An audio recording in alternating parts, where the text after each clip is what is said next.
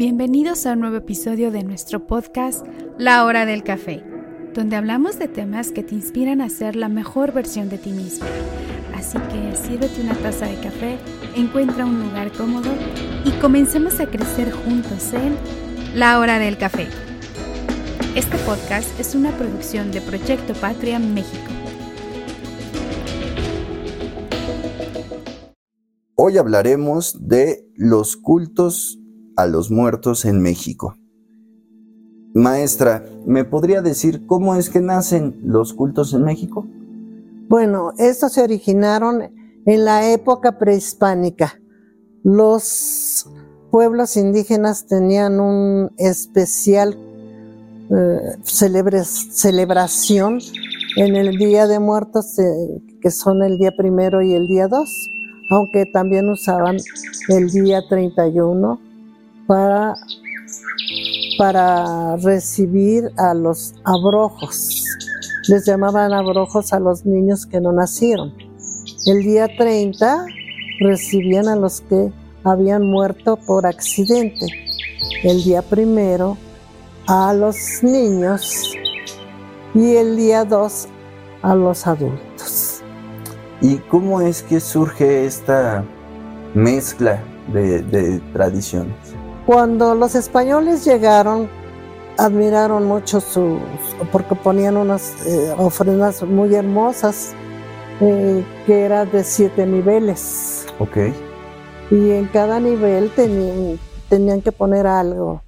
Este, ponían alimentos, entre los alimentos que ponían, pues eran lo que ellos acostumbraban comer, como eran tamales, eh, guajolote, este, tortillas y las tortillas tenían un ritual especial para elaborarse.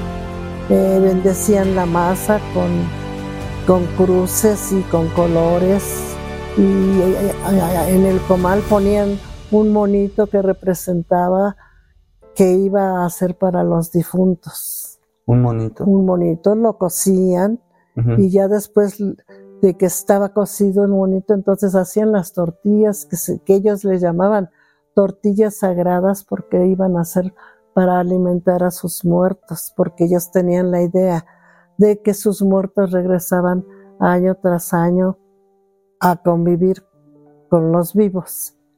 Eh, mediante esa ofrenda en la que no faltaba, no debía faltar nunca, las flores de cempasúchil el agua, la sal y la luz.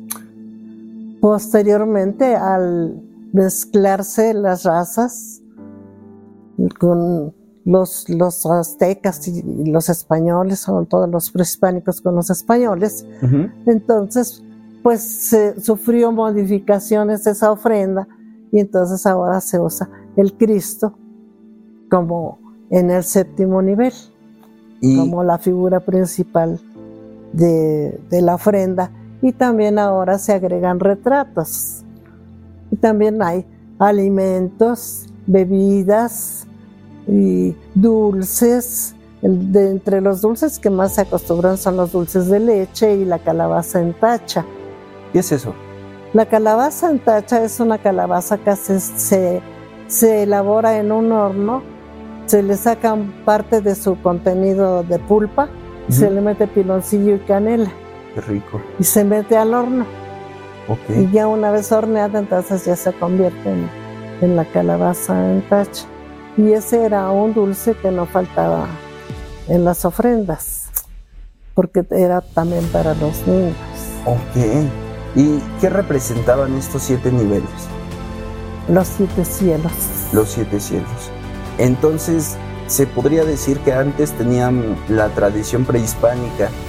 Eh, bueno, esto viene a colación directamente con lo que son los alebrijes, que básicamente fungían como estos eh, guardianes o estos acompañantes que te llevaban camino al Mictlán, que era el lugar de los muertos, la tierra de los muertos, ¿no? Mictlán, ah, porque todas las palabras náhuatl son graves. Ok. Entonces, este, los alebrijes eran esos eh, guardianes. los alebrijes en realidad no están muy muy identificados con las ofrendas. Ok. Esa es otra, una especie de leyenda. Ah, ¿Podríamos decir que derivó de, la- de aquel culto? De aquel culto, sí. Muy bien. Entonces, eh, ¿cómo es que los españoles en el momento de la conquista eh, adaptaron esos eh, cultos, esos ritos que tenían los propios prehispánicos en, en la religión? Pero no, la religión se mezcló. Se, se mezcló con los rituales de los indígenas. Y hubo, hubo mucho- muchos cambios, porque pues recordarás que todos los templos que tenían los prehispánicos los, de- los destruyeron los españoles y ahí edificaron sus iglesias. Como el templo de Cholula en Puebla, ¿no? En Que- Cholula, pues la Catedral de México, por ejemplo. Ahí está ahora el, el- el centro histórico, en donde se encontraron cantidad de restos de, cala- de muchas calaveras Claro. formadas porque pues, ellos allí guardaban a sus muertos, ¿no? En el lugar en donde los guardaban. Y ya después, como ellos pusieron sus templos, derribaron todo, Ujú. todo quedó sepultado. Claro. Pues es el caso de la pirámide de Cholula, ¿no? Que básicamente la Y, tam- enterraron. y también la de La del centro de... la de la Catedral Metropolitana Ok, pues de hecho, de mu- y de muchos otros lugares. claro. Y ahora, por ejemplo, eh, los prehispánicos eh, básicamente tenían ritos que tenían que ver con, pues, las ofrendas, ¿no? En este caso de... de Ellos respetaban humanas. mucho la muerte. Y, y para ellos era un honor, por eso la mayoría eran guerreros, porque era un honor morir como guerrero, o como gente valiente. Las mujeres que morían durante el parto se iban al Mictlán directas, porque habían sufrido mucho para llegar, eran unas guerreras. Ok. Y, y, por ejemplo, ¿cómo es que hoy eh, sobreviven estas tradiciones sin ya tener el elemento de, de los rituales o de los sacrificios humanos? Pues se intercambiaron. El pan de muerto tiene su origen en, en los rituales. Ajá. porque en parte de la historia dice que cuando los españoles pues, trataron a toda costa de quitarles todas sus, sus costumbres y su religión y todo, entonces hicieron los templos y trajeron a los santos y todo, pero los, los eh, indígenas metían dentro del santo los ídolos de sus dioses para que cuando ellos fueron a la iglesia iban a ver a- realmente no, no al santo que estaba representado, sino iban a ver a sus dioses que sabían Estaban ellos que estaban escondidos dentro del santo. Wow. Y, y como ya no les permitieron hacer los sacrificios humanos, que para ellos era como, como la hostia para nosotros, ¿no? Era un, un- un alimento sagrado, el que tomaban cuando sacrificaban a- a un ser humano. y ellos, ellos se purificaban comiendo eso.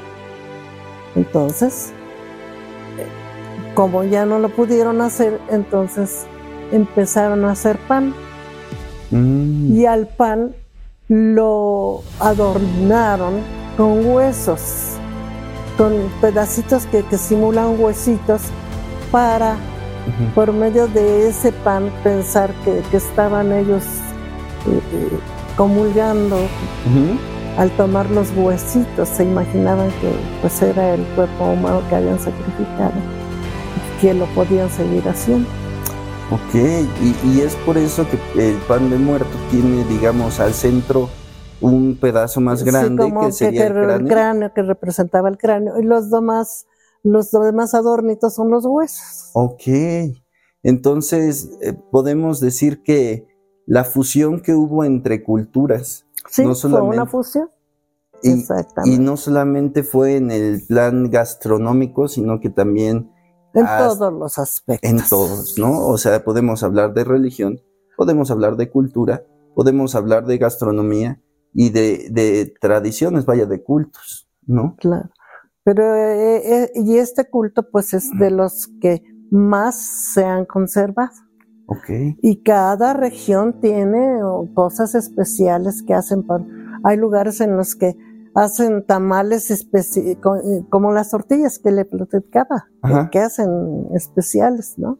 También hacen tamales y atole y mole y carne especial para, Ajá. para ofrecérsela en ese día, porque ellos están seguros de que todos los muertos vienen a convivir con nosotros en esos días. Correcto. Eh, Podríamos, eh, por poner un ejemplo, hablar de Pátzcuaro, Michoacán. Pátzcuaro es uno de los representativos más importantes de nuestra república, porque allí se hace en la noche. Ujú. En algunos lugares, eh, eh, Pátzcuaro y Mixquit en la Ciudad de México son los dos lugares en donde se hace la velada, dijéramos, en que van al panteón, pero ellos llevan los alimentos, los llevan al, al panteón, las bebidas que les gustaban a sus muertos, y toda la noche prenden una fogata, además de los cirios, que es la luz que les ofrendan a, a sus muertos. Y es muy, muy conocida mundialmente eh, es- esa celebración en Pascua, porque es, pues, es muy bonita porque todo el pueblo se llena de luz esa noche. Sí, e- es, eh, vaya, Pátzcuaro es como una islita, ¿no? Es una islita que es, este, es, eh, es Janitzio, la isla se llama Janitzio Ok. y el pueblo es Pátzcuaro. Ok. Entonces, eh, bueno, usted pertenece al Estado de México. Mixquit.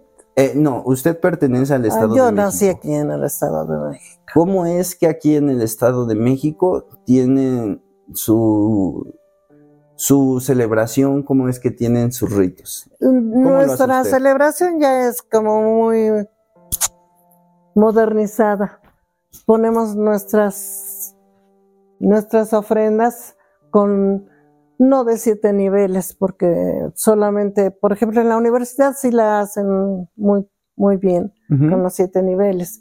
Pero en las casas, en, en todas las casas de, de- de toda la República, en este día hay una ofrenda. Según las posibilidades económicas, cada cual puede poner su ofrenda, pero todos la ponen. Ok. Ahorran para comprar sus flores. Nadie se puede quedar sin, sin flores en las tumbas Ujú. en este día. Y, y la gente que no tiene mucho dinero, todo el año ahorra para que ese día tenga para comprar sus flores Qué bonito. y llevar su luz. La luz nunca les falta. En este caso, eh, pues sus seres queridos, usted los, Los representamos con los retratos. Ponemos los retratos de todos nuestros seres queridos que ya se fueron, Muy bien. que son los mismos que nos van a, a a acompañar a compartir los alimentos que ponemos en la ofrenda. Claro. Y generalmente, pues, algún gusto que tenía uno de nuestros familiares muy querido, pues lo ponemos para que lo disfrute.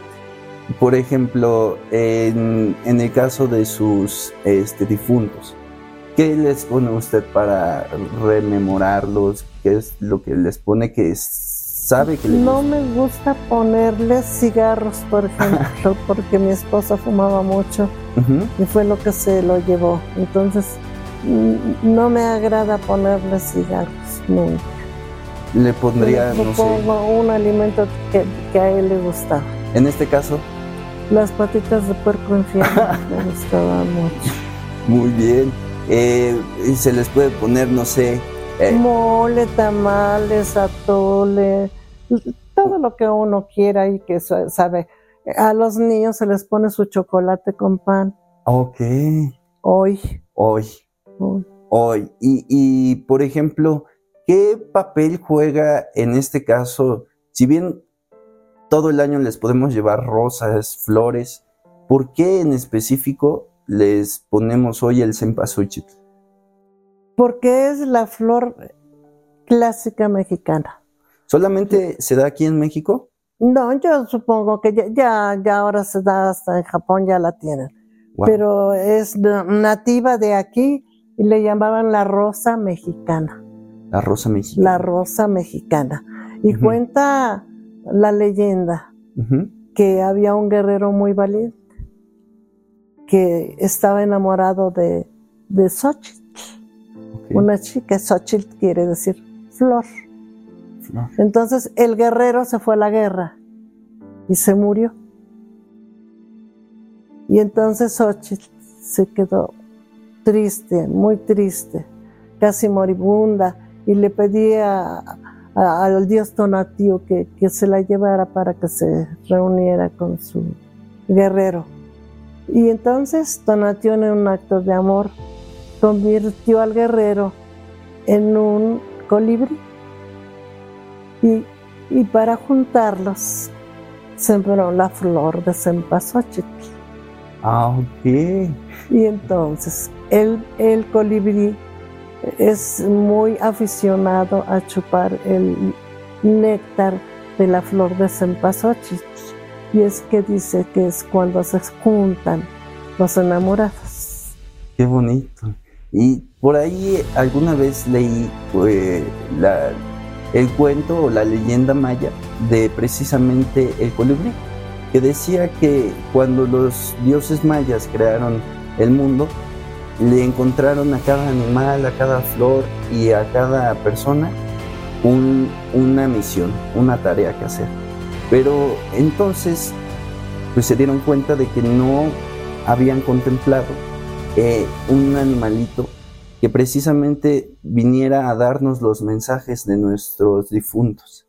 Y entonces en una piedrita de jade tallaron una flecha y después con el suspiro de vida, pues le, le, dieron vida. Y así es como crea el colibrí. Entonces el colibrí es el encargado de llevar los mensajes de nuestros muertos a nosotros. Es por eso que dicen que cuando veas un colibrí es porque tal vez te está llegando un mensaje. ¿Usted qué opina de, esta? Sí, hay muchas leyendas eh, y en cada región tienen la suya, pero el colibrí está muy, muy relacionado con el amor. El amor. Sí. O sea que podríamos decir que eh, a pesar de la muerte, el amor eh, trasciende pues como es la realidad. Se va nuestro cascarón, pero nuestro espíritu, todo, toda nuestra esencia se queda.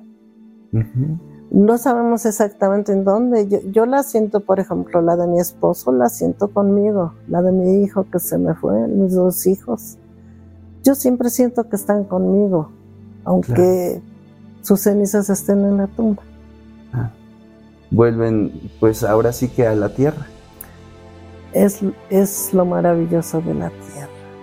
Ella nos crea y después nos recibe igual con los brazos abiertos para fundirnos con ella y seguir viviendo. Y esto me lleva a otra, a, otra tradición que, eh, si bien no, no, es muy conocida, por lo menos usted y su familia sí la practican, que tiene que ver que cada vez que llega un nuevo miembro a su familia, sembramos un árbol. Ok, entonces, esto, ¿cómo es que esta tradición eh, trasciende la muerte? Pues yo diría que, que, en el árbol está representado nuestro, nuestro ser humano, entonces lo sentimos siempre muy presentes, ¿no? Claro. Y este árbol, mira nomás cuántas ciruelos dio, por ejemplo, este año, ¿no? Es que nuestro muerto está muy feliz en donde se encuentra. Está muy vivo. Y nos convida de su dulzura, de su bienestar. Claro. Entonces, en este jardín, en, podríamos, no sé, tal vez encontrar el árbol de su padre, de sus hijos, de su esposo. No, él, él, él, plantó todos los que están en el Bueno, sí, él plantó todos los que están en el lago, pero todos. Entonces, pues para mí todos los árboles, en todos los árboles lo veo. Y acá adentro sí tengo uno para cada uno de mis hijos y uno para cada uno de mis nietos también. Qué bonita tradición. Entonces, ¿cuál podría decirnos que es su, su conclusión acerca del Día de Muertos? Pienso que es una oportunidad para que los que están alejados de sus seres queridos se reconcilien y los recuerden con el amor que los debemos recordar. Por ejemplo, yo los tengo presentes, le digo, todo el tiempo, pero pues esta es una fecha específica para recordarlos y convivir con ellos. Y por último, ¿cómo tiene que ver, o, más bien, qué tiene que ver el camino que muchas veces se hace con los pétalos de esta florecilla? Pues se dice que, los pétalos del cempasúchil, por su olor, guían a nuestros muertos para que sigan la senda que debe llevarlos hasta la casa, porque tiene un olor muy especial. Ahora, como han hecho tantas eh, combinaciones de, plantas, este, los, por ejemplo, los japoneses siembran uno muy semejante, pero no es él, porque no tiene olor. Okay. Y el cempasúchil de nosotros tiene olor pero se dice que el olor era el que guiaba los pétalos de rosa o de la rosa mexicana, pues se, hacían los caminos para que ellos llegaran a la casa, no se perdieran y el olor los iba guiando. Eh, es como lo describen en la película de Coco. Así, por eso hicieron así la película, porque en en la leyenda también se dice que los pétalos de, la del cempasúchil eran quienes guiaban a los muertos hasta sus casas. ¿Y cuál sería el mensaje a sus muertos? Que no están muertos, están aquí con nosotros, que seguimos amándolos como si estuvieran aquí. Los, los recordamos a diario y, tratamos de honrarlos portándonos de la mejor manera. Claramente. Pues muy bonito pensamiento y pues ahí está el mensaje. Entonces hay que celebrarlos. Hay que tener culto a los muertos porque se lo ganaron. Exacto. Y solamente los vivos lo pueden hacer, ¿no crees? Gracias. Le agradezco mucho. Buenas tardes. Te invitamos a compartir este episodio. Esto nos ayuda a que nuestro podcast siga creciendo. Visita nuestra página web en www.patriamx.org. Hasta la próxima.